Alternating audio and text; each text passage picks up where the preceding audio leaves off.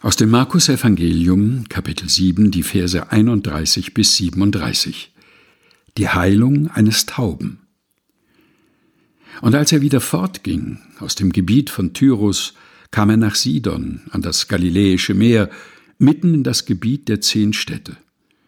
Und sie brachten zu ihm einen, der taub war und stammelte, und baten ihn, dass er ihm die Hand auflege.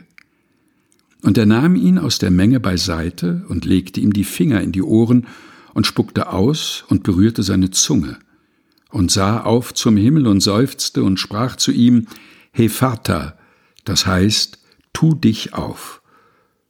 Und sogleich taten sich seine Ohren auf und die Fessel seiner Zunge wurde gelöst und er redete richtig. Und er gebot ihnen, sie sollten's niemandem sagen. Je mehr er es ihnen aber verbot, desto mehr breiteten sie es aus. Und sie wunderten sich über die Maßen und sprachen, er hat alles wohl gemacht. Die Tauben macht er hören und die Sprachlosen reden.